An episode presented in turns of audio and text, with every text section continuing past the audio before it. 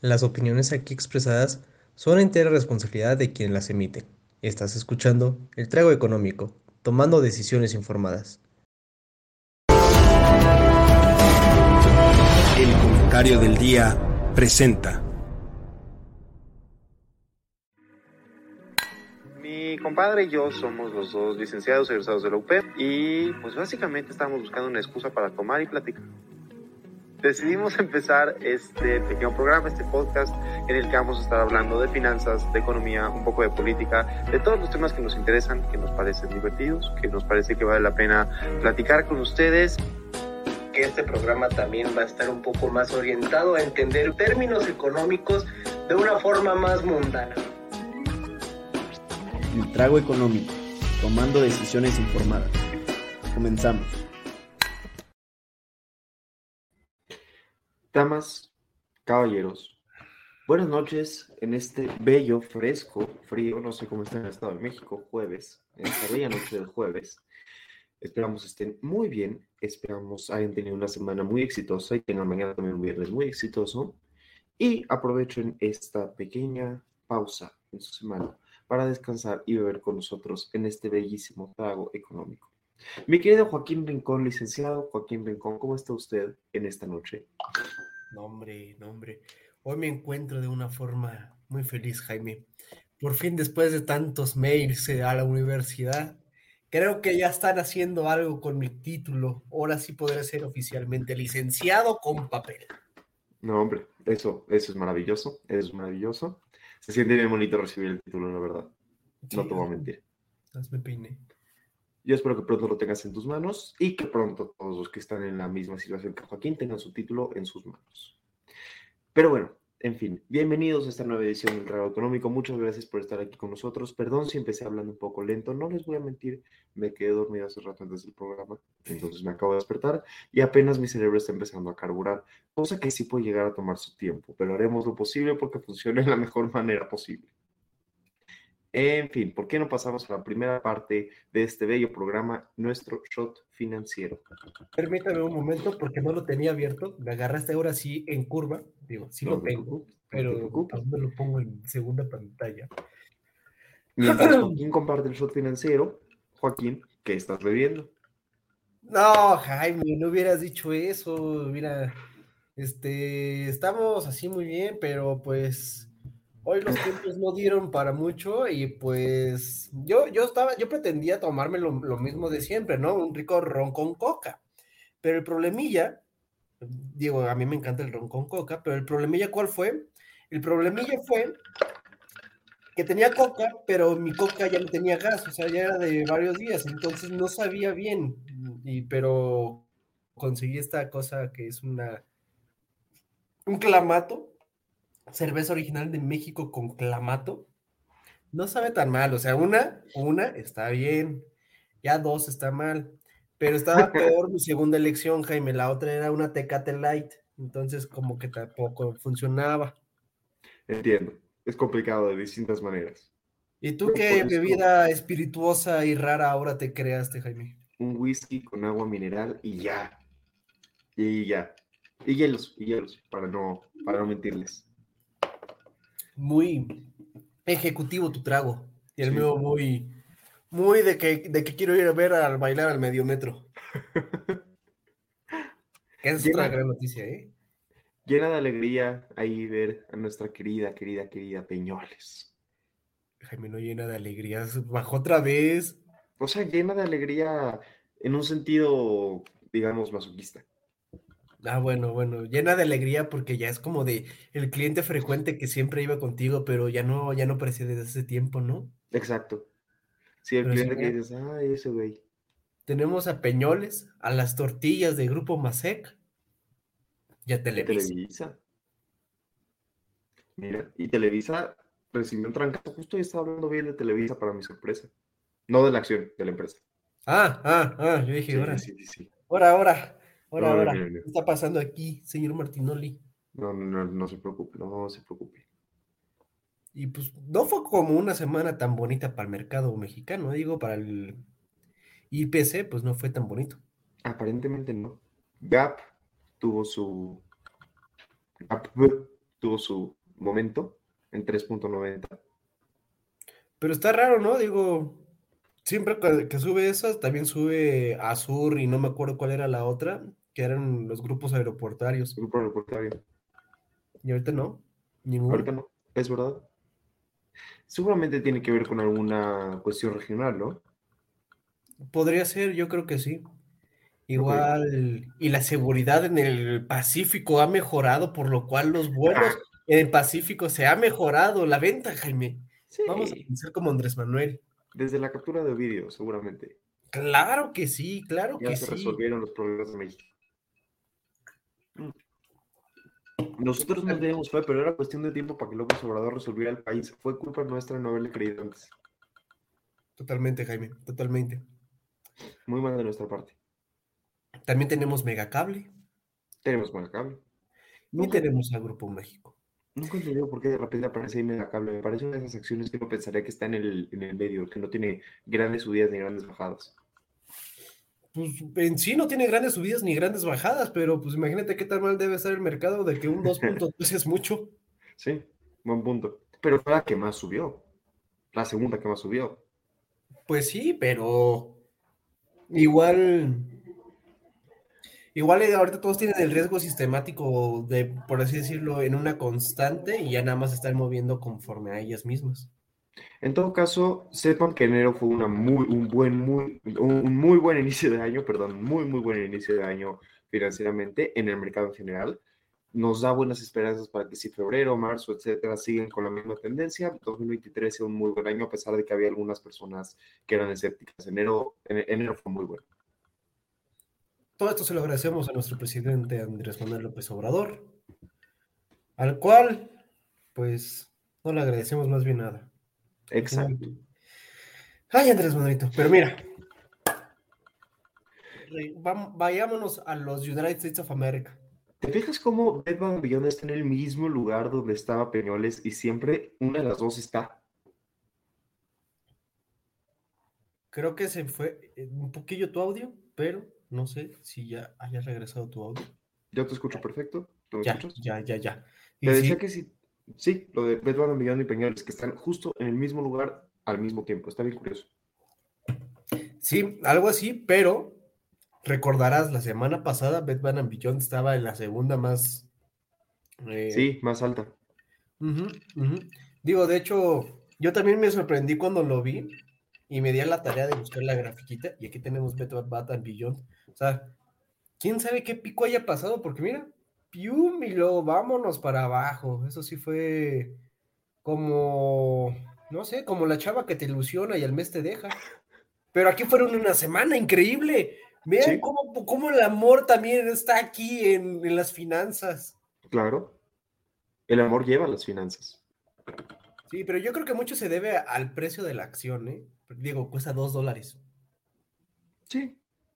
Tal vez, no, yo digo, por, por, por ahí podría ser, pero bueno. ¿Qué dirías? ¿Compramos Bed Bath Beyond para ver qué pasa?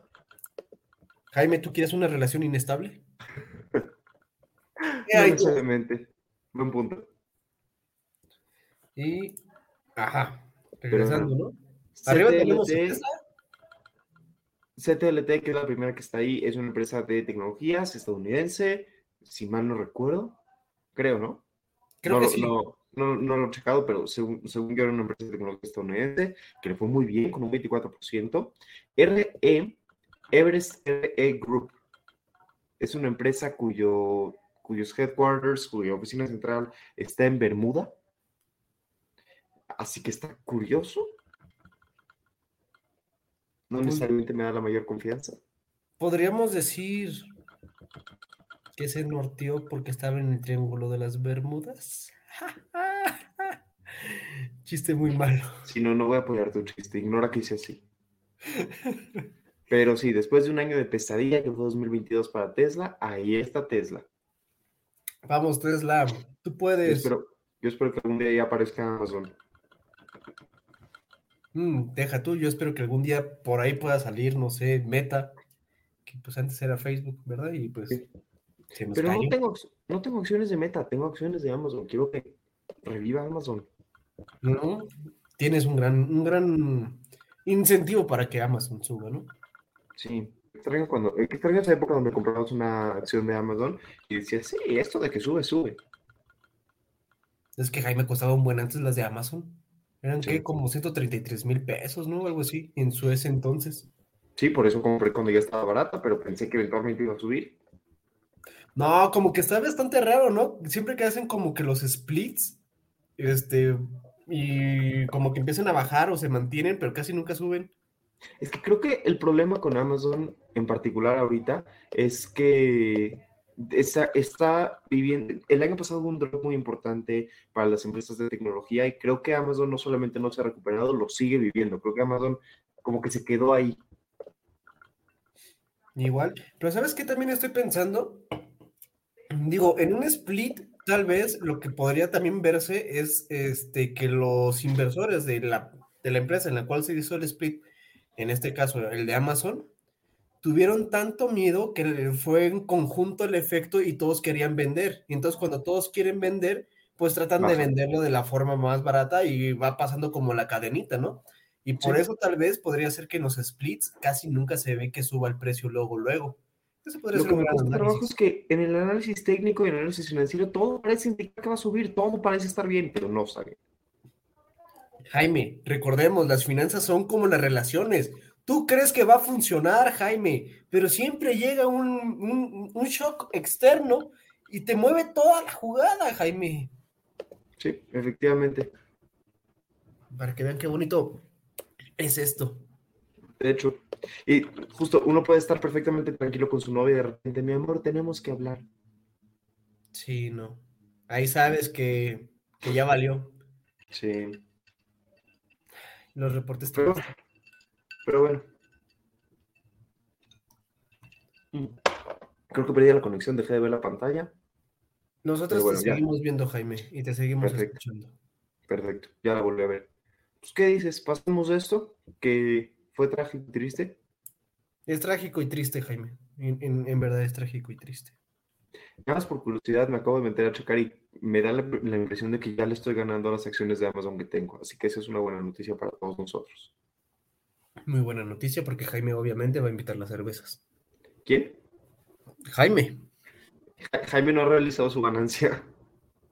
No importa, Jaime, para quienes no lo sepan de nuestro público. las- Jaime cuando sea millonario por las acciones, Ah, sí, primero Dios, cuando sea millonario invitaré cerveza siempre. Pero, mientras tanto, para nuestro público, quienes no lo hayan escuchado, realizar una ganancia o una pérdida significa vender una acción. Si yo compro una acción en 10 pesos y ahorita vale 100, en realidad no es que tengo 100 pesos, sigo teniendo una acción.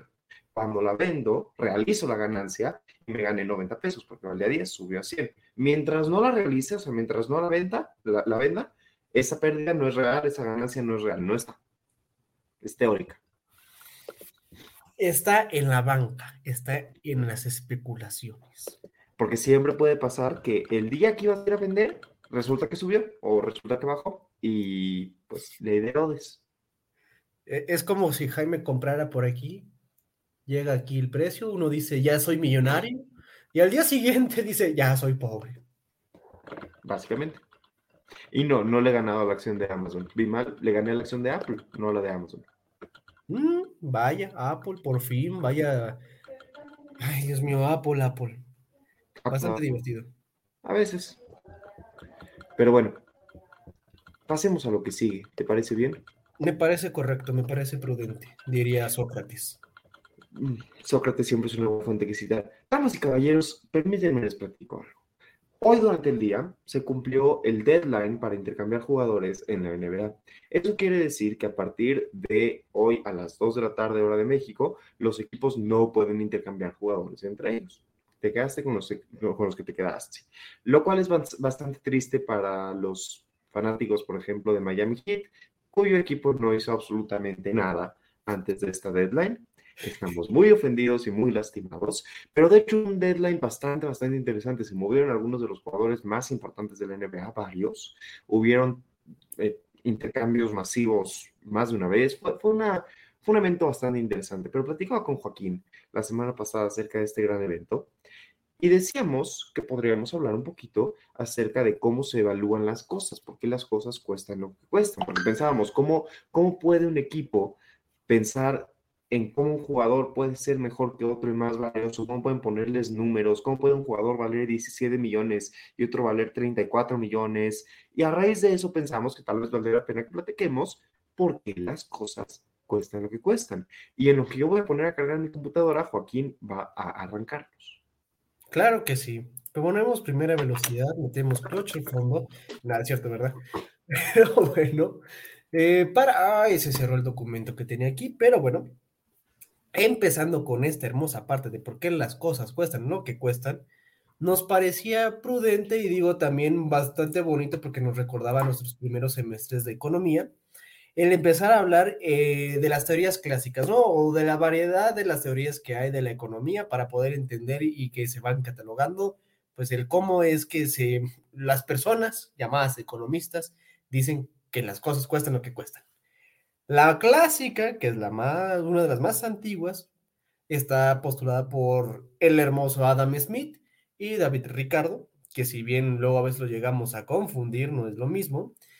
Y eh, el primero, que es Adam Smith, en su hermoso tomo de libros, que es el de las riquezas de las naciones, empezaba a hablar sobre la teoría de valor, eh, la teoría de uso y el valor de cambio que sí me di la tarea de volver a mis apuntes de como primero segundo semestre para poder verlo, porque no lo recordaba muy bien.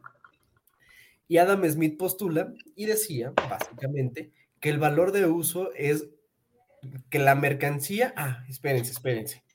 Antes de empezar a hablar de todo esto de valor y toda la cosa, me parece perfecto y muy económico empezar a poner supuestos, porque sin supuestos los economistas no somos nada.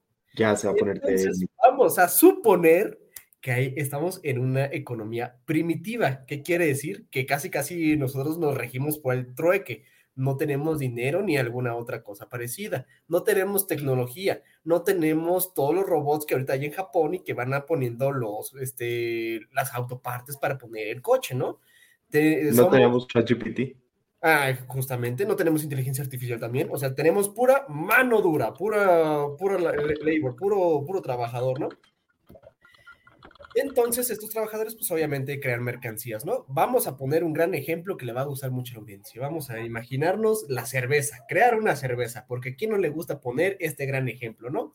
Entonces, la cerveza tiene un valor de uso, obviamente, conforme a las, este, a las preferencias de cada persona, ¿no? Pero vamos a suponer, otra vez, que a todas las personas les encanta la cerveza en el mismo grado. ¿Que acaso no?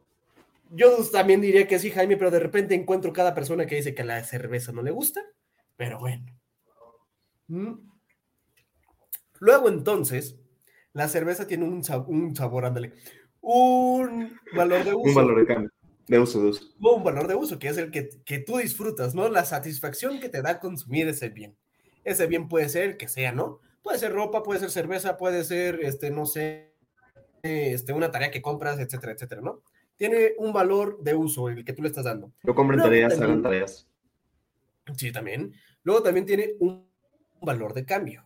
Un valor de cambio es, está regido por otras cuestiones. Por ejemplo, el trabajo que se le imprimió o, muy importante, cuánto lo valora la otra persona, porque el valor de uso... ese es el segundo paso que David Ricardo ya vi que es el que lo adicionó, porque Adam Smith le ponía como tres valores, que era como de cuánto te cuesta hacerlo. Sonaba muy Marx, pero pues también Marx de aquí se agarró, ¿no?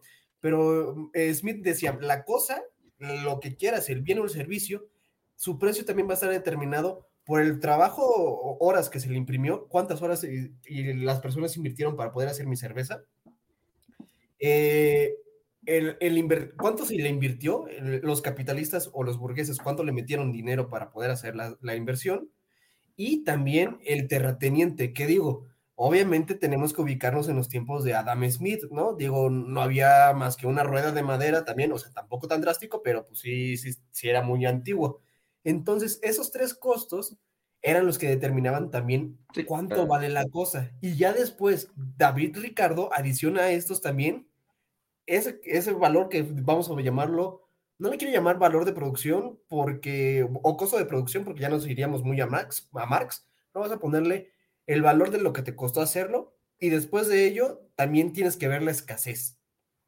Entonces ahí, estos dos grandes hombres, David Ricardo y Adam Smith, que gracias a ellos pues tengo una carrera también, porque si no, no creo que hubiera estudiado economía, eh, pues empezaron a, a, determinar esto, ¿no? De cómo valen las cosas. Y uno diría, ¿y esto qué tiene que ver con las personas que, bueno, con el ejemplo que estaba diciendo Jaime, de, de ¿cómo se llama? De los jugadores. Espérate, espérate, Antes, de, antes de que regresemos al ejemplo, dos cosas rápidas. Primero, sobre Adam Smith, tienen que saber que es el padre de la economía. Adam Smith le dio razón de ser a todos los economistas en la historia de la humanidad. Eso por un lado. Porque es muy... ¿Y por, por qué lo menciono? Porque hay una imagen que no me gusta, que se tiene mucho por ahí de Adam Smith. Una de las cosas que decía Adam Smith es que el egoísmo mueve el mercado. Y es cierto, el egoísmo mueve el mercado. Nosotros no tenemos pan porque el panadero se despierte todos los días y diga, yo voy a hacer pan para alimentar a la gente. El panadero hace pan porque quiere dinero y quiere mantener a su familia. Y el carnicero hace carne porque quiere mantener a su familia y, quiere dinero. Y el que vende libros, mismo caso. Claro que se puede amar la profesión y podemos querer mucho, sí, sí, sí, sí, sí, pero en el fondo de los asuntos tenemos que sobrevivir. Entonces, muchas veces se dice que Adam Smith es bastante cruel, digamos, en ese sentido, porque solamente piensa en el egoísmo, bla, bla, bla. No es el caso. Adam Smith, además de ser padre de la economía, era un gran filósofo que justamente escribe mucho acerca de la moralidad y de cómo el dinero se tiene que utilizar para buenos fines, etcétera, etcétera. Así que nada más me gusta mencionar eso para limpiar la reputación de padre de la economía y recordar que la economía es una ciencia social, o sea, de las personas, de sociedad, y que Adam Smith es un gran ser humano, era un gran ser humano. Y lo segundo que quería decir es que David Ricardo es uno de mis economistas favoritos. Un abrazo a Alberto Folch por haberme regalado este bellísimo libro con los trabajos más importantes de David Ricardo. Es un libro que atesoro muchísimo que me, ha, que me ha dado muchísimo y que tiene mis notitas, justo ahorita lo estaba ojeando, o sea, nada más checando y tiene hasta, no sé si se alcanzado a ver, pero tiene hasta grafiquitas y todo que dibujé ahí, entonces pues bueno, nada más quería. David Ricardo es increíble, en mi opinión. Jaime vive traumado. Jaime vive traumado, sobre todo con David Ricardo. Jaime, con muchas cosas. Tenemos que irnos más bien a la, a la, mejor versión de por qué las cosas cuestan lo que cuestan. ¡Vámonos al marxismo! No es cierto. No, no, no, no. No digas eso, que luego la gente va a creer aquí que. Que uno es marxista. No, no, no, Pero sí hablaremos de marxismo eventualmente. El chiste aquí es decir que Adam Smith empezó a hablar acerca de la teoría del valor y de justo esto, por qué las cosas cuestan lo que cuestan, por cómo las quieres usar o por cómo las puedes cambiar. Si, Joaquín se muere por este libro y quiere muchísimo este libro y dice, este libro es todo lo que quiero, entonces este libro tiene un valor de cambio enorme, porque yo se lo puedo cambiar a Joaquín por, por su casa, pero si yo ya leí este libro y ya me lo sé de memoria, tal vez yo ya no tengo valor de uso, tal vez digo, ¿para qué lo quiero? Yo ya me, lo, me lo memoricé, entonces no tengo valor de uso. Así se va moviendo la economía básicamente en economías primitivas. Porque uno diría, ay, ahorita como que ya no se mueve tanto ahí, más bien es como oferta y demanda. Pues hijo, sí, se mueve más por oferta y demanda y justamente estos dos señores empezaron a plantear ese escenario, solamente que pues esos señores no tenían máquinas, básicamente. No tenían en la maquinita que llegaba y te ponía la taparrosca luego, luego aquí de la hermosa cerveza. Y curiosamente esos señores tampoco llevaron la materia de econometría cuando estudiaron, porque pues... Pues sí, porque pues la economía antes no llevaba nada de matemáticas, ¿no? Y ahora es como de, ¡ay, economía! Muchas matemáticas, ¡viva! ¡Uh! Y eso es bonito. Sí, pero parte de lo más interesante de todo esto, de acerca de por qué las cosas cuestan lo que cuestan y de cómo ha evolucionado el concepto de por qué las cosas cuestan lo que cuestan, tiene que ver con qué valoramos y qué no valoramos. Cómo le damos importancia, cómo le hemos dado más importancia al capital que a otras cosas. Eh, me imagino que, tienes este dato por ahí, Joaquín, pero de, las de, las, de los tres factores de producción, la tierra, el trabajo y el capital, o sea, los tres que tradicionalmente se usan para producir, la tierra para sembrar o para poner un edificio, lo que sea, el trabajo, es decir, los trabajadores, y el capital, el dinero, antes, era lo era, tú trabajas y en ese trabajo se producían muchas cosas. Hoy día, el capital genera más trabajo. Eso es bastante, bastante curioso porque eso significa que quienes tienen dinero van a tener más dinero y quienes tienen su, su puro y no tienen forma de conseguir capital, no necesariamente van a crecer más. Es un tema muy interesante y que valoremos más las cosas que se producen con capital que las cosas que se producen con trabajo por lo menos viniendo de mí, suena bastante marxista.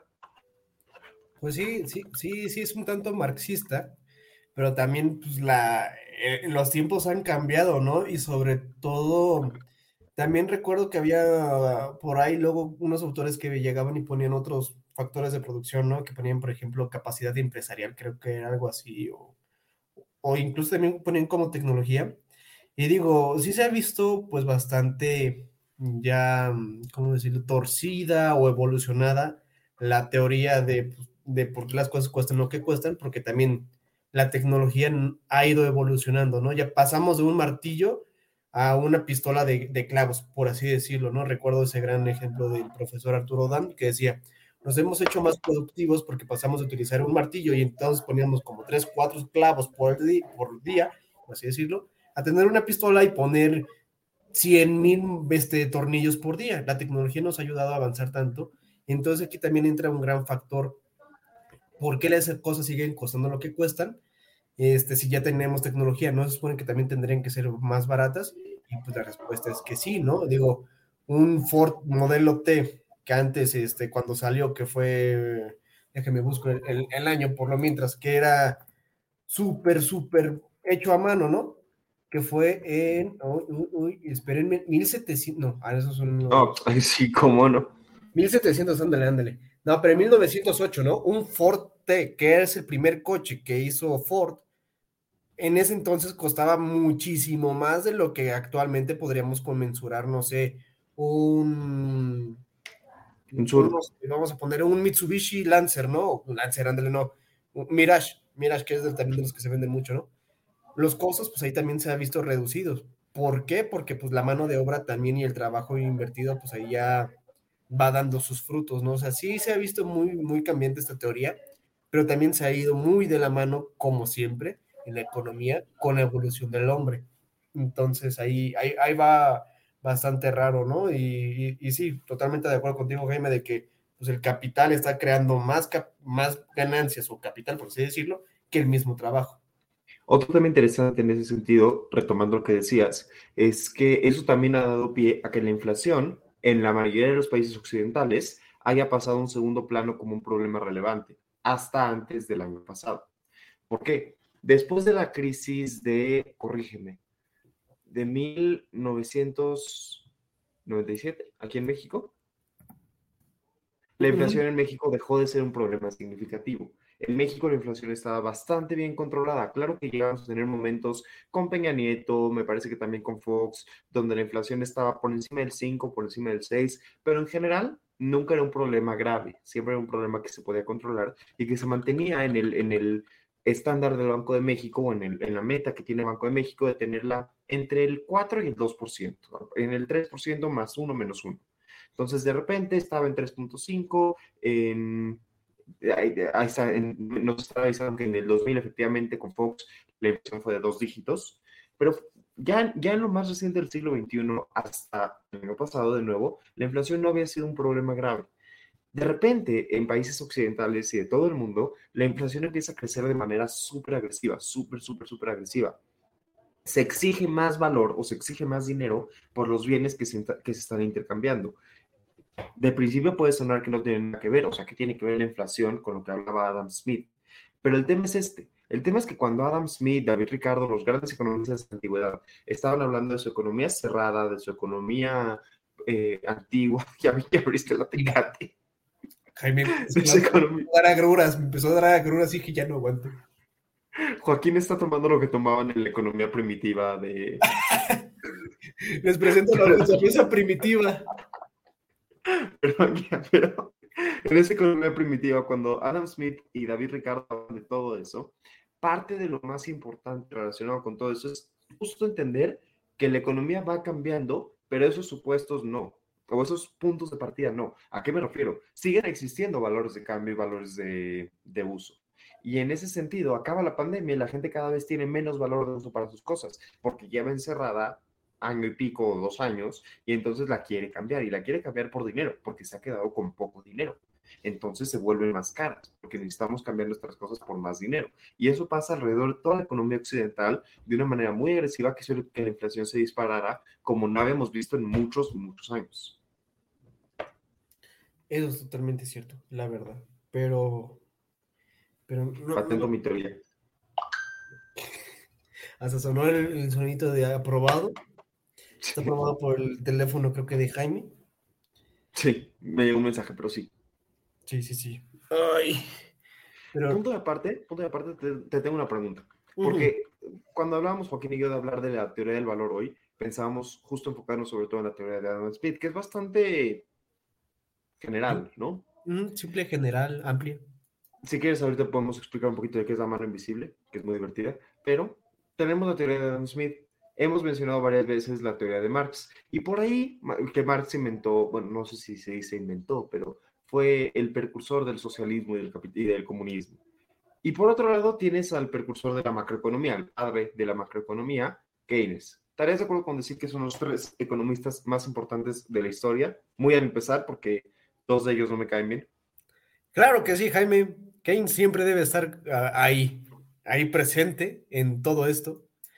Eh, Marx, mira, siempre tiene que haber un apestado en, en la fiesta, ¿no? Es como, como Zeus, Poseidón y Hades, ¿no? Hades es el que siempre que te cae más, cae mal, ¿no? Entonces, pues, ese podría ser Marx. Está Poseidón, que ni, eh, ni muy bueno, que ese podría ser Keynes. Y tenemos pues a Adam Smith, que es Zeus, claramente, porque es el más buena onda y el que también es muy mala onda en el fondo. Fair enough, me parece una comparación medianamente adecuada. Digo, no, no es, no es por, no es por echarle basura a Marx directamente. Claro que Marx tiene sus asegúnes. El tema es que Marx no tiene el nivel de alcance que tiene Adam Smith. Adam Smith es padre de toda la economía, incluyendo el socialismo. O sea, el socialismo es parte de la economía, pues. Pero, pero sí, nada más tenía esa, esa pregunta. Obviamente, en mi corazoncito siempre ganará Hayek, pero, pero bueno. Pero a ver, Hayek hizo algo de esto, Jaime. ¿Verdad que no? Hayek le dio una respuesta a los errores de Keynes, pero no voy a dejar que me engatuses en un debate que no tiene fin, porque no vas a reconocer que Hayek es mejor. Jaime, podríamos llevar toda esta noche hablando de esto, pero no creo que sea justo. Por cierto, lean este libro que se llama Hayek versus Keynes. Creo que ya lo había eh, enseñado aquí antes. Lean, muy bueno. Jueguito. Sí, sí, sí. Va- Vaya, vaya que sí, vaya que sí. Pero bueno, ¿qué le parece si más bien hablamos? Ya hablamos mucho del pasado y también de, alguna, de algunos autores por ahí, medios locos, que hablaban de qué anda con las teorías. ¿Qué le parece si empezamos a abordar ahora un análisis tal vez de cómo las cosas cuestan lo que cuestan el día de hoy? Me parece bien. Y bueno, nos arrancamos en segunda velocidad con esta. Y aquí sí podríamos traer hasta a colación la mano invisible de Adam Smith, porque pues es invisible y es omnipotente, digo, omnipresente. Entonces, ¿qué es esto de la mano invisible? La mano invisible es una forma en la cual el mercado llega a una homeostasis, llega a un equilibrio, llega a, un punto de encuentro en el cual eh, lo que se está pidiendo se iguala a lo que se está ofreciendo, ¿no? Entonces, eh, supongamos otra vez, porque sin, sin, suponer una vez más, las economías no, no podemos este, ser nada. Supongamos que en una economía cerrada, o sea, que solamente es de la primitiva en la cual solamente hay cervezas tecate, hay, este, ay Dios mío, ¿cómo, cómo iba la de la mano invisible de, para el precio? Ya se me fue, Jaime. Ah, es que me acuerdo que eran naranjas, naranjas y, que el precio se regulaba por la oferta y demanda que había de, de, de naranjas. Y cómo, eh, regresando a nuestra hermosa economía primitiva de, de puras cervezas Tecate Light, supongamos que también solamente hay una empresa que es la que está ofreciendo las Tecate Light y las vende a cierto precio y produce, pongamos, 100 unidades y las vende a 10 pesos. Entonces ahí está todo feliz y ese es su, su, primer punto de encuentro. Pero de repente, por alguna razón, la empresa dice, ¿sabes qué? Producete más, produce, este, en lugar de 100, producete unas dos, 200, ¿no? Entonces, como le metes, le inyectas otras 200, pues el, va a haber muchísima oferta de esas Tecate Light que todos queremos en nuestra economía primitiva. Y lo que se va a empezar a hacer es que se van a empezar a desvalorizar. Y entonces aquí es donde entra la hermosa mano invisible y agarra una cosa llamada precio y la va a empezar a bajar. La va a empezar a bajar hasta llegar a un punto de encuentro o de equilibrio en el cual las 200 eh, cervezas ofertadas se puedan vender, pero obviamente ya no al mismo tiempo. Y por ende, por, digo, no por obvias razones, sino que vamos a imaginarnos que por razones de que para que se vendan y sea más fácil, obviamente le vas a bajar el precio. Entonces, estas fluctuaciones, tanto para arriba como para abajo, ay, perdón, corresponden a lo que le llamamos la mano invisible. La mano invisible regula los mercados y que esta mano invisible se sigue haciendo presente aún hoy en día en, en, cualquier, en cualquier industria básicamente, ya sea de bienes o de servicios. Em, y pues básicamente eso es la mano invisible, la, hermosa mano invisible de, de, Adam Smith. Si quieren darse cuenta de cómo funciona la, mano invisible, les recomiendo mucho que vayan al MIDE, al Museo Interactivo, ¿se llama? De Economía. Museo Interactivo de Economía, ajá. En el MIDE hay mucho, te platican que es de economía, te platican un poco de Adam Smith, todo eso, pero hay un ejercicio padrísimo donde te dan como una, imagínese usted un, un celular, y, pero, o sea, como más grande. Está raro, pero tienes que ir con las demás personas que están ahí, que son personas que agarran al sala del museo, y tienes que ir intercambiando un bien, ¿no? Entonces, por ejemplo, te dicen, tú vas a comprar y vender vasos, y entonces vas y los tratas de comprar y vender, y tiene, si tú eres comprador, tienes que tratar de comprarlos lo más barato posible, y si tú eres vendedor, tienes que tratar de venderlos lo más caro posible. Y lo que te enseñan es cómo se llega a un precio de equilibrio. La verdad es que es un ejercicio muy padre, donde cada vez que, que vas, o sea, en cada ronda hay un ganador, y tengo un récord invicto en ese juego, siempre gano. Pero, pero bueno, digo, eso es.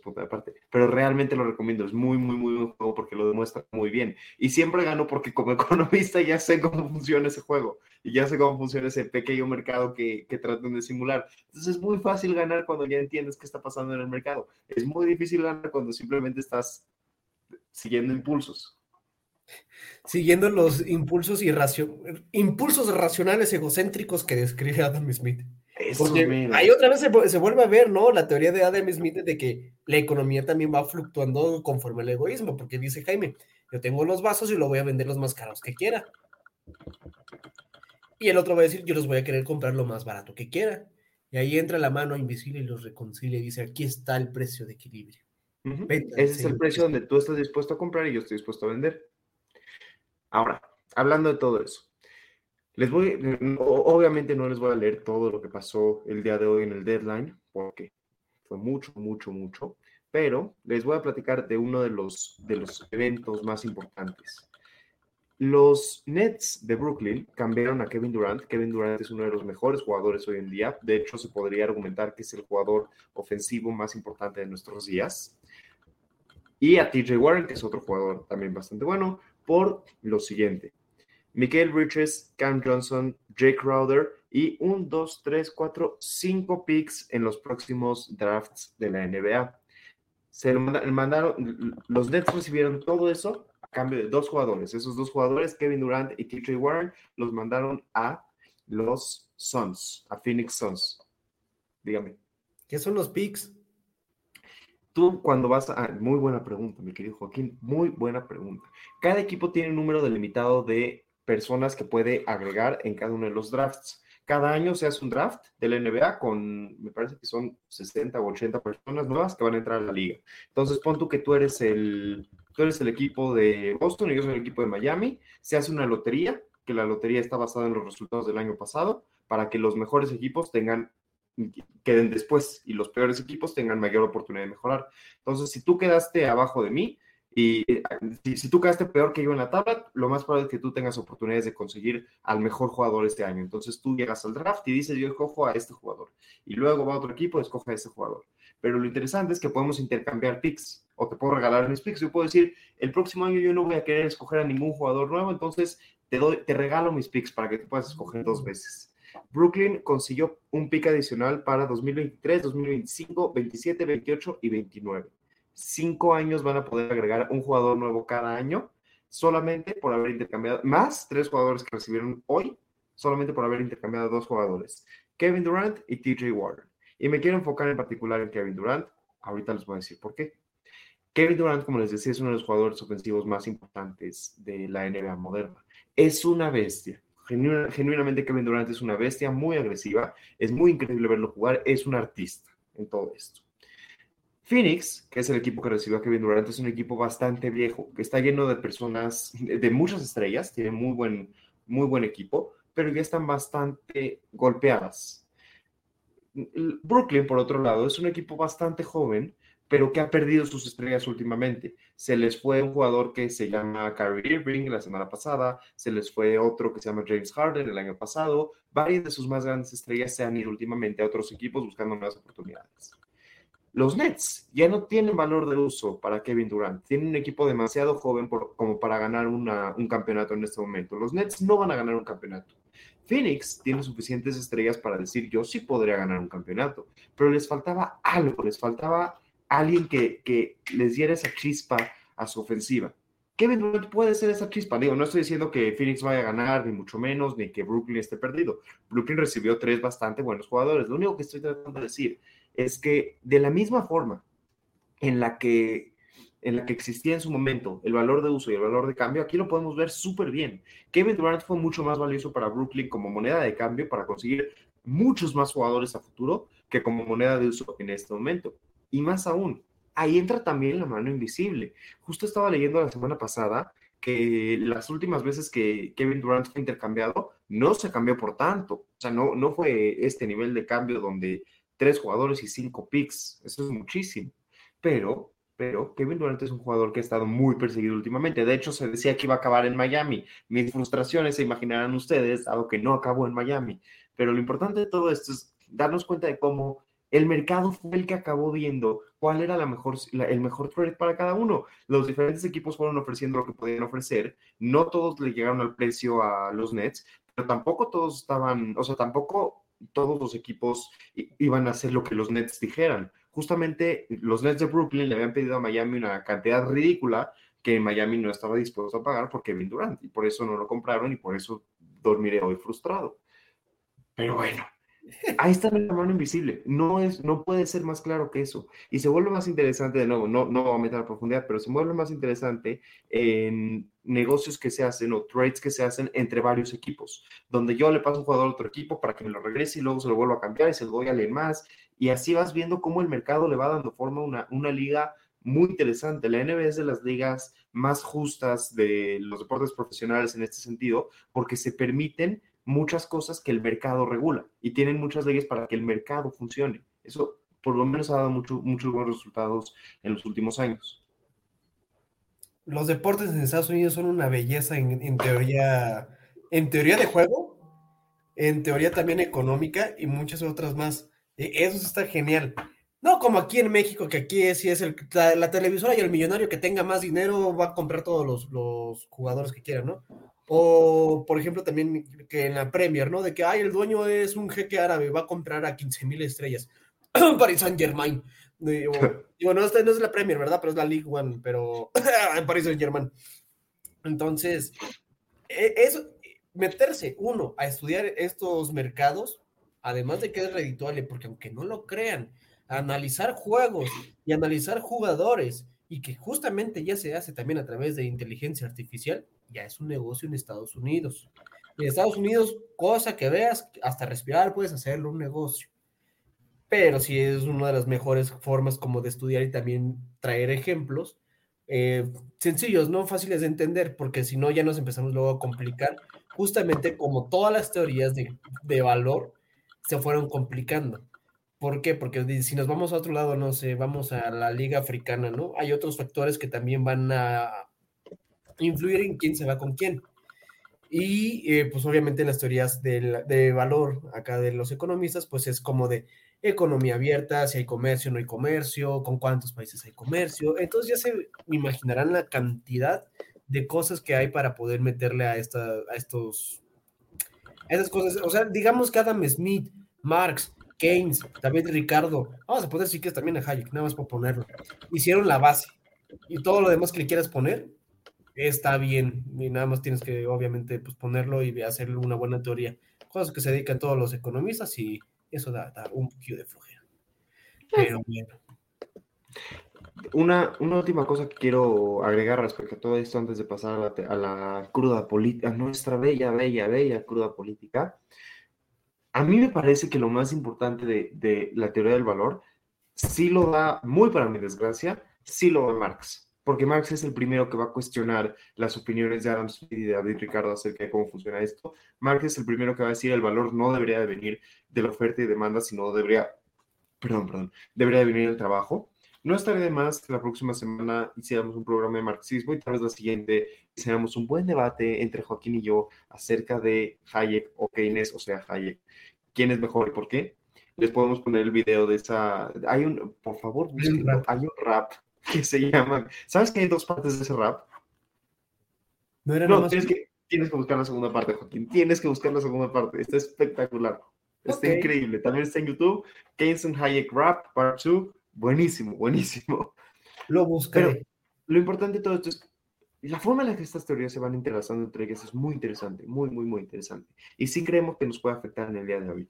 Tal vez estaría padre que como conclusión, dentro de tres semanas, cuando ya hayamos visto Adam Smith, Marx y Hayek Keynes, podríamos hablar acerca de la economía del alcohol y cómo el alcohol fue adquiriendo el valor que tiene hoy en día, porque es un mercado sumamente interesante. Es un mercado muy regulado porque tiene impuestos especiales, tiene sus propias, sus propias reglas, hay límites de consumo, hay lugares donde no se puede. Es un mercado que alguna, que alguna vez fue mercado negro, particularmente en Estados Unidos durante, la época de la prohibición, y es un mercado súper variado porque no es lo mismo una cerveza, fíjate, la- una cerveza normalona que un mezcal carísimo, que un gin o un whisky o una buena cerveza de calidad.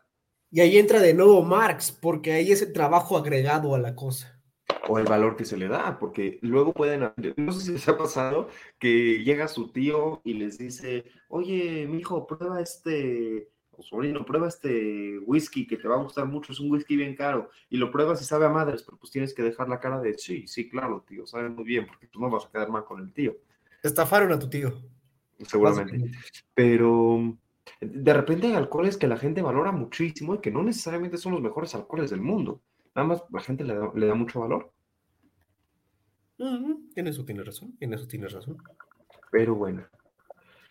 Joaquín, ya sé que la respuesta es no, pero ¿quieres pasar a la cruda política? No, yo sí quiero ver a Andrés Manuelito persiguiendo la paloma. Sí, eso nos ha, nos ha dado vida, es verdad. Te da vida. Te da vida.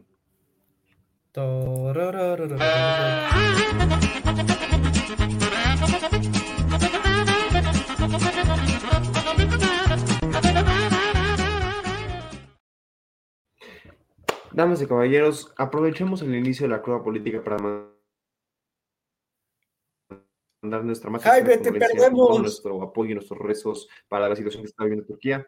¿Me pierden? ¿Me pierden? Aquí sigo. Hola a todos. Ya, ya, ya, ya regresaste. ¿Me escuchan? Yo los escucho. Sí, sí, sí. Perfecto.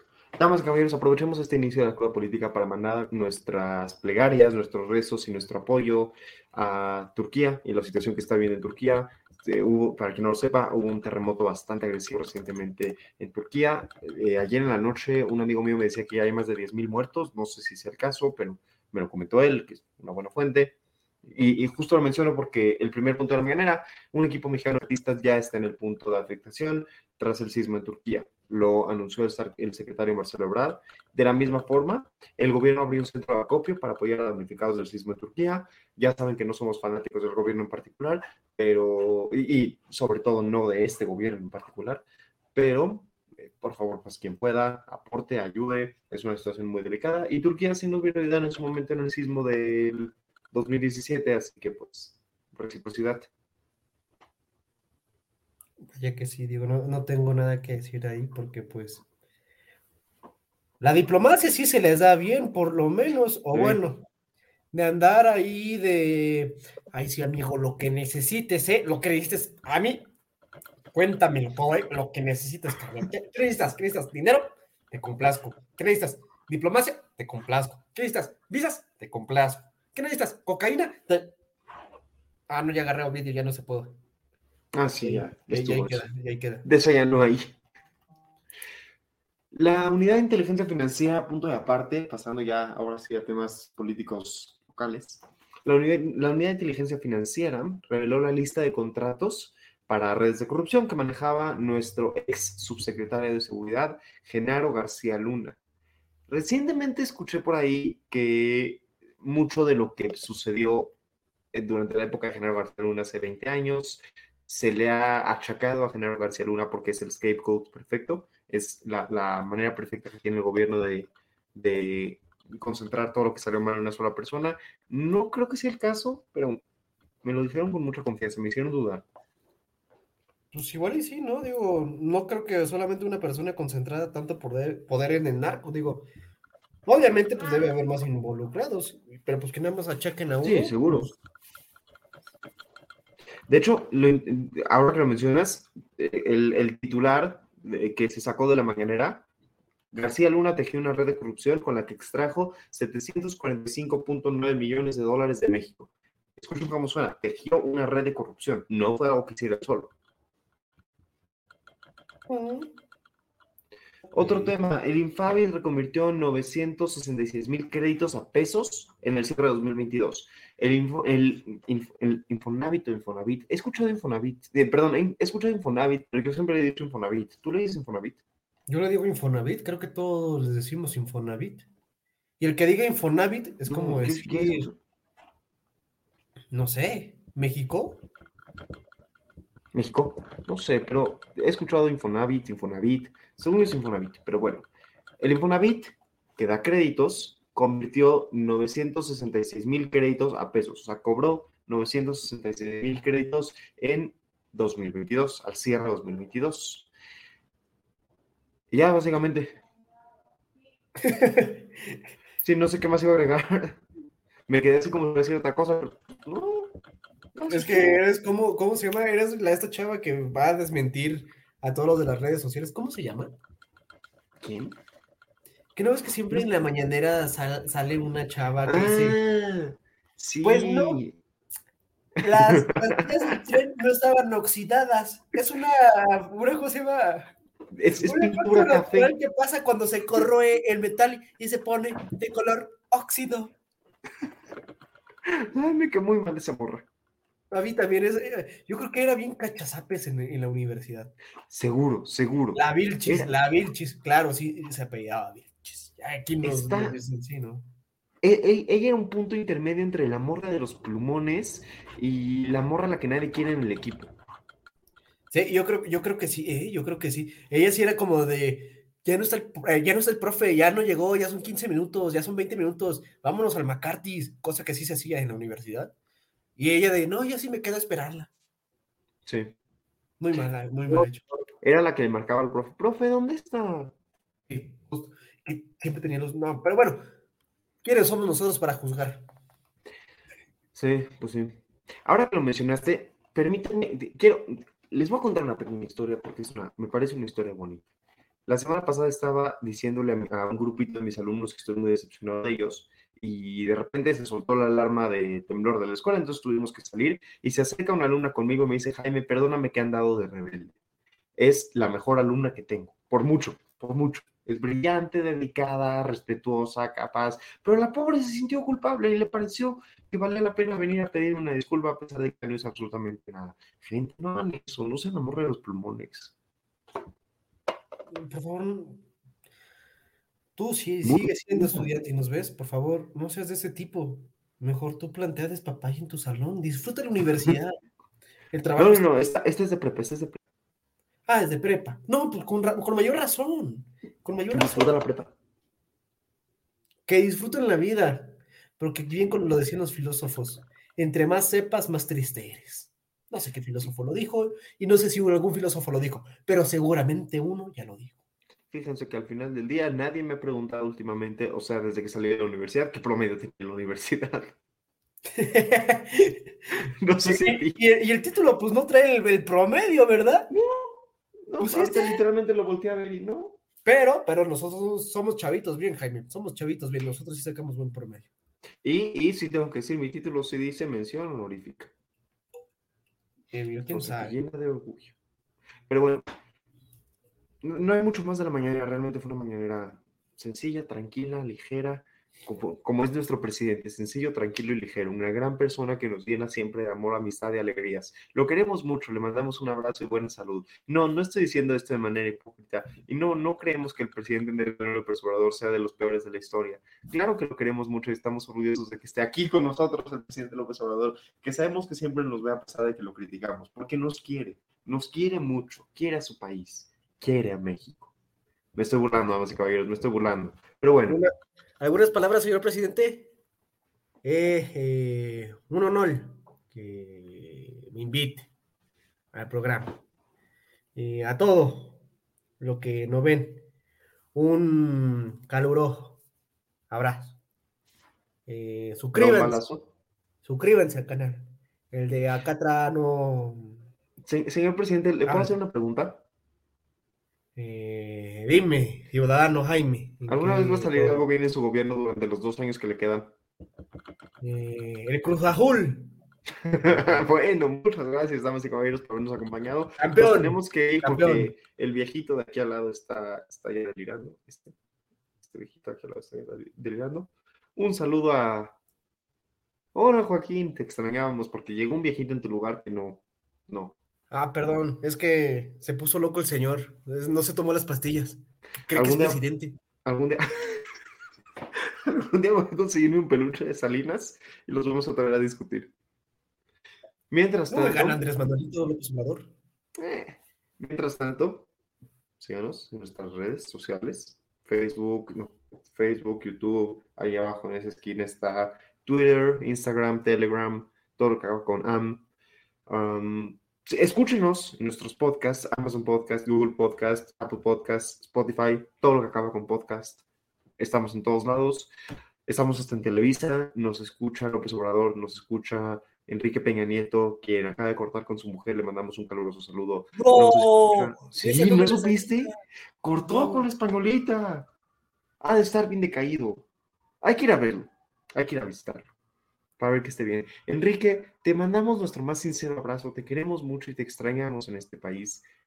Mucho, mucho, mucho, mucho. ¿No? Eso, eso, Enrique. Así. Sí, no, no, no. Saludo a la familia, saludo a Barack Obama, saludo a Liam Neeson, que nos ve también todas las semanas, saludos a Shakira, ¿quién más? Siento que me faltan saludos. Eh, ¿sa- ¿Sabes quién también me dijo que ya nos está viendo? Este, González Nor- Noroña. o ¿Cómo se llama? Saludos a Fernández Noroña, Fernández el político Noroña, más claro que sí, dañino. hombre. el político más dañino de la política moderna en México, en mi opinión. Pero bueno, Era político. No, yo lo conocí en una fiesta. Estaba bien motoneto. Hombre, ¿qué te cuento? Hombre, ese ¿Qué te señor, loquísimo, ¿eh? saludos también al Dalai Lama, al Papa y al Rabinato Principal de Israel. Este, siento que se me están olvidando un par de personas. Siento que se me está olvidando en particular que sí, usar de ejemplo. Ah, claro, ya me acordé de quién. Saludos a Taylor Swift, Elvis Presley, que nos ve desde desde el cielo y sobre todo a Bad Bunny. Y a Juan Gabriel también de una vez, ¿no? Pero bueno. Bonita noche, muchas gracias por acompañarnos y les deseamos la mejor de las semanas. Nos vemos el próximo jueves. Oye, oye, ¿te gustó la emisión? Entonces no te la puedes perder la siguiente semana.